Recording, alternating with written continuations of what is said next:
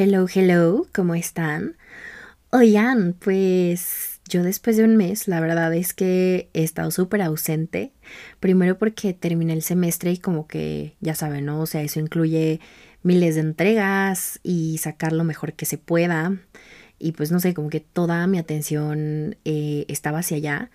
Y si les cuento, la verdad es que estoy muy feliz, muy feliz de lo que he logrado en un año, sobre todo como en pues sí, como en todo este camino profesional, es algo que mm, probablemente en otro podcast o en otro momento se los compartiré, pero sí, me siento muy bien por ese lado.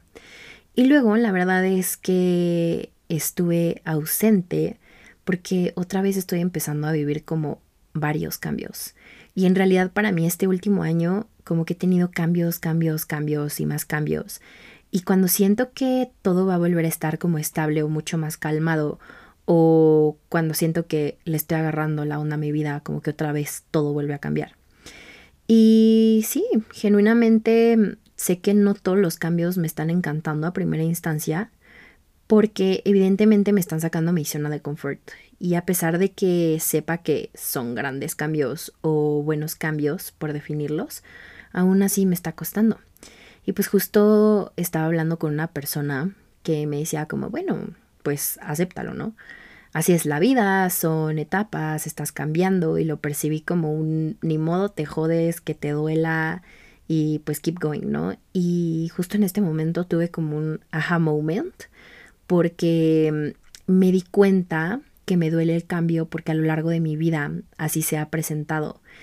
Pero mm, no porque el cambio en sí sea malo, sino porque esa es la energía que le ha dado como la gente alrededor de mí y así lo percibo. Y también, bueno, algo que me permitió como esta etapita chiquita que estoy sintiendo es que creo que también es como diciembre que me pone un poco triste. Pero bueno, em, como les decía, sé que esto es una creencia limitante, sobre todo porque mis planes personales incluyen cambios grandes. Y si continúo con esta creencia limitante, pues para mí va a ser insostenible a largo plazo. Entonces les quería dar como algunos tipsitos que llevo haciendo estas semanas. Y el primero y el más importante y el que quiero hacer un poco de énfasis es dejar de vivir tanto en aceptación y más bien vivir en permisión.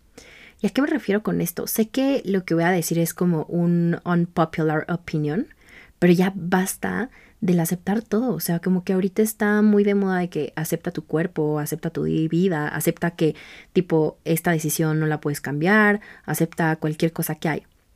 Y lo digo porque cuando hablamos de, de aceptar, es como si nos quedáramos en un estado en el que pensamos que cierta situación no puede cambiar, pero ¿qué tal si sí pudiera cambiar? Y, y, aquí entra la permisión y tiene un papel importantísimo, porque mm, es este momento en el que honras esta etapa de ti sin encasillarte que te tienes que quedar ahí y justo te permite estar abierta a la posibilidad de que eso cambie. Y en este caso es como, ok, ¿qué tal si pudiera aprender a sobrellevar mis cambios con más facilidad? ¿O qué tal si los pudiera ver con otro punto de vista? O simplemente, no sé, cambiar la energía de esto y, y, por qué honrar la etapa de la permisión. Uf, creo que mm, cada etapa de, de, vida, sobre todo cuando hay cambios o cuando se incluye como cierto tipo de dolor, por así decirlo, eh, hasta cierto punto te permite autoconocerte, te da como información valiosa acerca de ti, de la energía. Y digamos, ahorita yo estoy reconociendo que el cuerpo que tengo en este momento es el que requiero para la situación en la que estoy, ¿sabes? Entonces, soy consciente que, por ejemplo, para cambiar mi cuerpo, hay varias piezas que tengo que, que mover. Y lo digo porque esta etapa en la que estoy ahorita, o sea, recibo información de la situación, pero también es como recibo información de la situación, de la energía de los lugares en los que estoy, también de la gente con, con la que me junto y de todo lo que se está yendo y llegando a mi vida al mismo tiempo. Y obvio, si mi cuerpo cambia, pues mis círculos sociales también cambian por consecuencia mis situaciones y la energía también. Otro paso como súper importante es el dejar de creer cosas de ti que probablemente tú no definiste.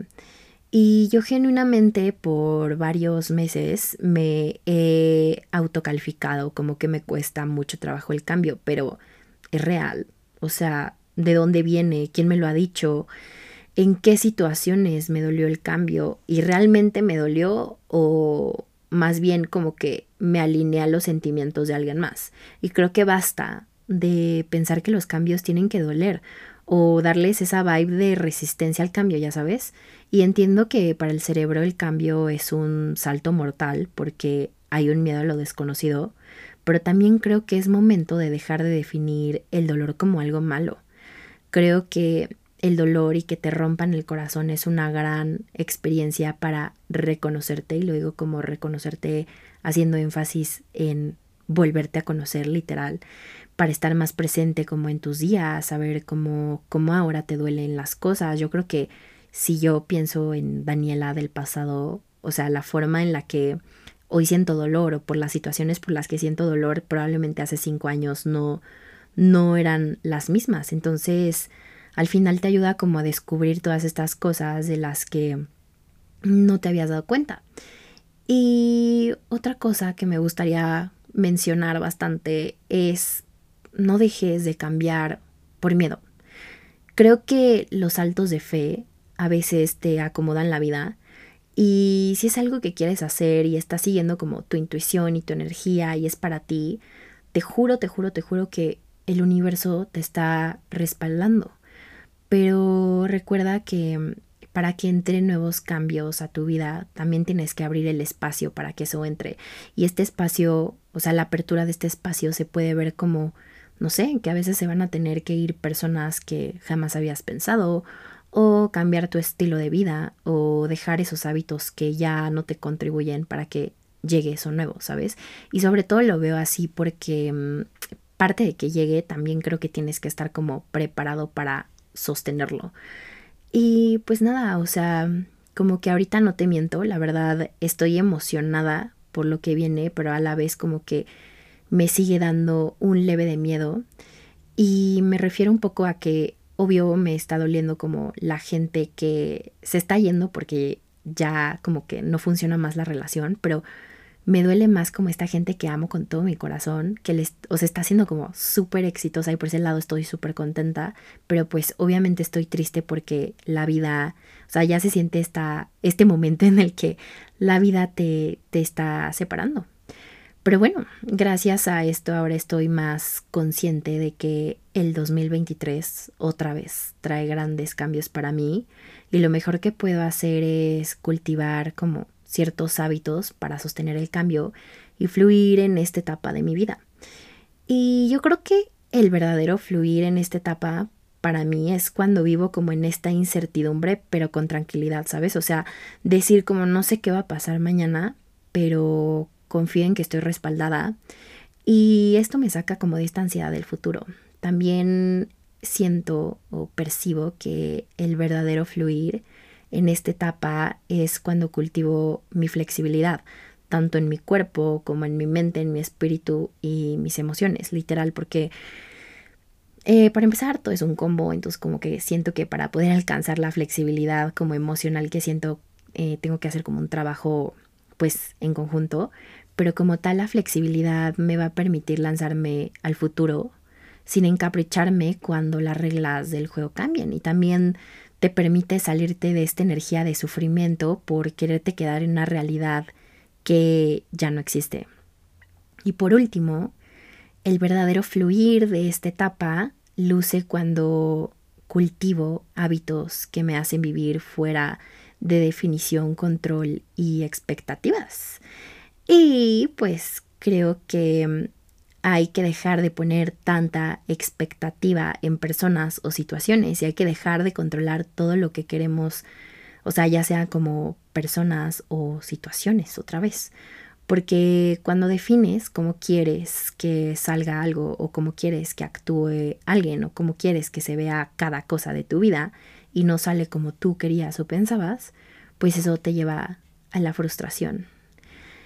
Y pues nada, gracias a todas las personas que me han traído cambios, gracias a quienes me han roto el corazón para yo poder autoconocerme.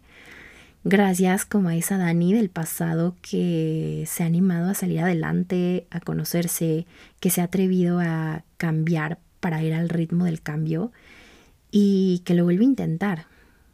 Y la verdad es que quise hacer este capítulo pues chiquito como para que sepan qué está pasando ahorita.